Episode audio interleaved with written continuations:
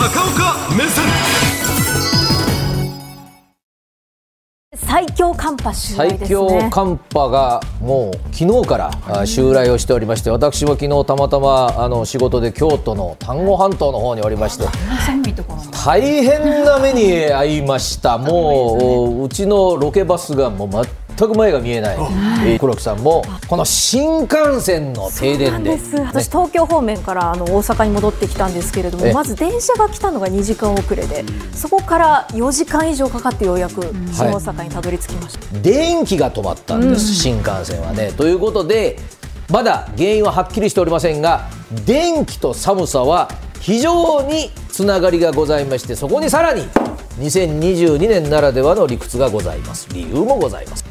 新幹線は当たり前ですが電車でございます、えー原因はまだ分かっておりませんが電気が止まりますと車内はですねトイレ使えません。照明も落とさないといけない予備電源ばかだけですから。それから何よりもこの寒いのにえー暖房が止まったというようなあ列車も多かったようでございます。さあそこで、えーテレビご覧の皆さんもう今年は節電もあります。電気代も高うございます、えー今から申し上げることをしっかりこうお知識として再確認をしていただければと思うんですが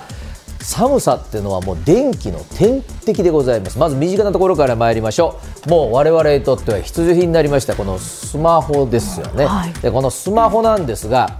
えーまあ、人間に例えますと機嫌よく動いていただける温度というものがいろんなメーカーさんがこれ公表しておられます。大体摂氏でいきますと0度から35度と。おこの間がですね、まあ、あのスマホちゃんにとってはですね一番機嫌よくいわゆるサクサクと動いてくれる温度なんですが0度から35度ってことは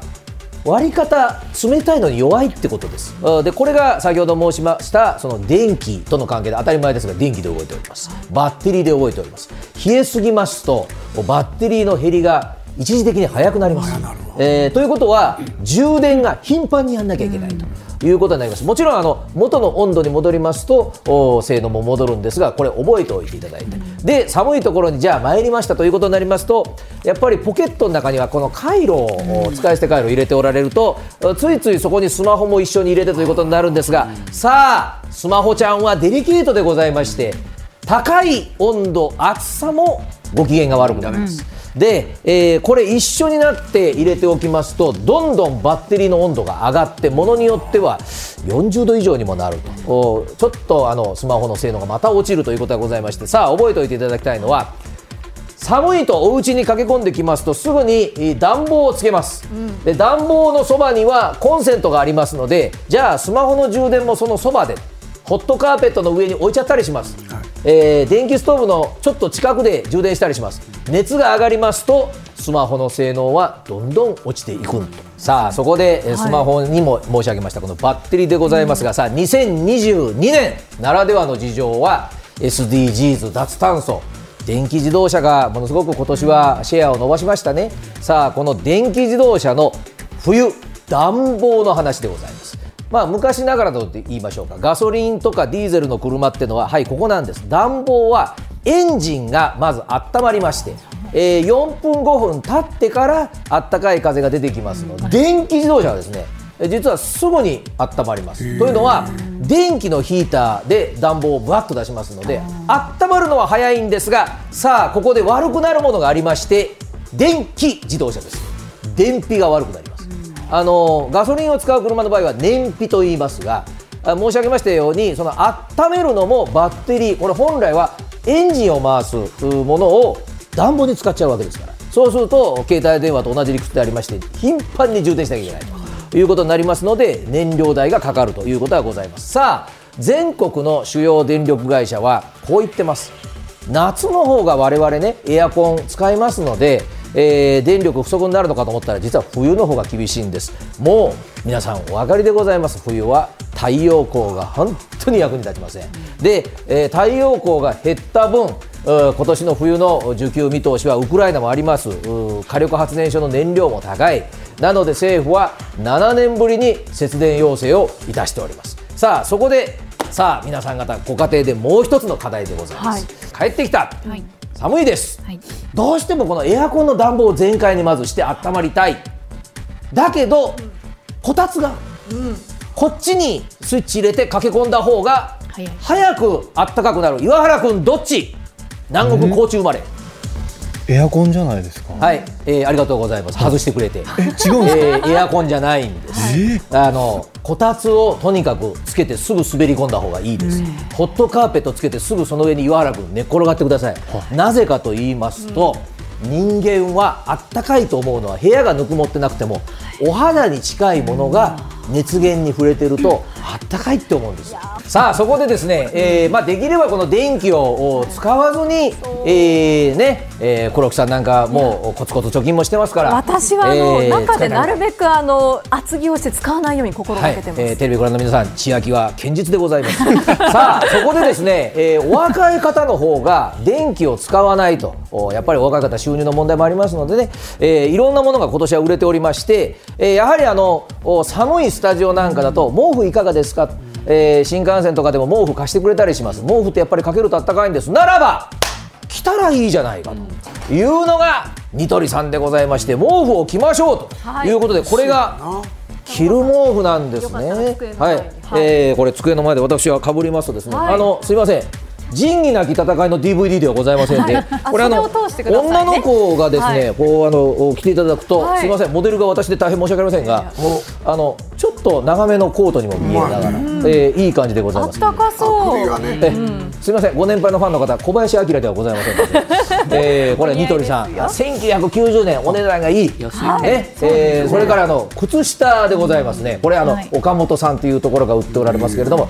丸ごと、めっちゃ浮いてるんですこたつソックス。まるでこたつソックス。まるでこたつソックス、はい。えー、70万足累計販売、温ね。めるツボを刺激してくれるそう。そしてさらにさらに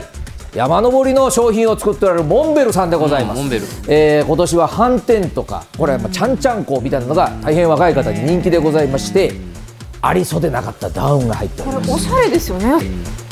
冬山と言わず、ご近所のスーパーもこれでおしゃれに出かけていただくと、確かに。こういうものを使っていただきますとですねこれあのやはり、えー電気を使わずに、えーこの寒い冬を乗り切るということができるんですがさあスタジオの若者代表黒木さんに、はい。若い方今これだそうでございます、バラクラバ。若者代表が着用すると黒木さんこうなります。お写真です。はい、えー、マッチ売りの少女ではございません、えーこれあの私のような高齢の人間になりますとですねどうしてもこの、えーまあ、頭巾なんていう言い方をしちゃうわけでございますが、まあ、これがまあ今の方たちから言わせますとバラクラバという、うん。まあ、ちょっとかぶり物でございますね。おしゃ。れですね。おしゃれですし暖かいです。あのフードのようにも使えますし。スリーコインズで売ってるの？あそうですね。880一応がはい。被るとお値段耳も首も880円でございます。温まります。はい、ついついマッチを買ってくださいと私は言いそうになりますがそれではないわけでございますね、さあそこで最後にでございますが、今晩も気象予報士さんたちの予報によりますと大変冷え込むそうでございますが、気をつけていただきたいのはさあ大阪市内の皆さんも一言ではございません。よく水道管の破裂と言いますが、私はもういつも申し上げております。給湯器。これがね壊れますと2022年の冬は大変でございまして今少し供給が安定してきましたがやっぱり半導体の不安が常にございます、えーこれ給湯器も電気も使います。でもう一つがですねもう年末年始に入ります。そうすると壊れましたと寒波で。と言ったってこの修理の方々がなかなかあ一振りがつかないということがございまして、はい、こちら覚えておいてください、えーご家庭の給湯器チェックしてください。リモコンがついているパターンの場合は運転スイッチお休みの前にオフにしていただいてそしてリモコンがない場合はこれマンションの皆さんもそうなんですがご自分のお宅の外にあるユニット、えーここの、まあ、できれば合線を閉めてお休みをいただきかつお風呂です、えーお水とそれからお湯の出る2つのおこの蛇口のうちお湯が出る方をいわゆるちょろ出しでございます、えー幅でいきますと3ミリから4ミリで結構ですので一晩流していただければ水道代はもう10円もいきません。もうそれでもう何万円の修理代がなくなる浮くということであればぜひこれをおご注意をいただければと思います。さあ気象予報士さんたちは今日もこの後も出てきますが天気予報が必ず言いますよ数十年に一度の寒波です、でも来年も多分言うんです、再来年も言うんです、電気は来年になったらもうふんだんにあるというふうに多分ならない。だから2022年のこの冬の我々の過ごし方というものを大きな教訓にしてぜひ皆さん方この冬も来年も乗り切ってまいりましょう。はい。